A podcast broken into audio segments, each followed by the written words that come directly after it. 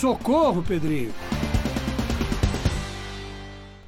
O Corinthians vai com a cara lavada para tudo ou nada pegar o Guarani do Paraguai nesta quarta-feira à noite no estádio de Itaquera. O técnico Thiago Nunes não tem nenhuma arma secreta para virar o resultado e classificar o time até com tranquilidade para a continuação da pré-Libertadores. Será que não tem ou não quer enxergar o óbvio? A saída é apostar em Pedrinho. Recém-chegado da seleção olímpica, cheio de moral, o jovem corintiano conseguiu a classificação para a Olimpíada e uma vitória épica sobre a Argentina, nossos fregueses, né?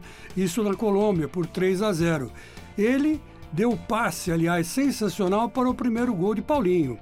E onde encaixar Pedrinho? Ora bola do meio campo, caindo pela direita no lugar de Janderson. Será injusto com o restante do elenco, que vem treinando com afinco desde o início, sem Pedrinho estar junto com o elenco? Não, claro que não. Pedrinho não precisa provar nada a ninguém. Tem futebol de seleção brasileira titular e pode muito bem deitar e rolar no meu campo. Ao lado de Cantígio e Luan, formaria um trio impecável no setor de criação e aí sim a Fiel poderia pelo menos ter uma esperança em um resultado satisfatório.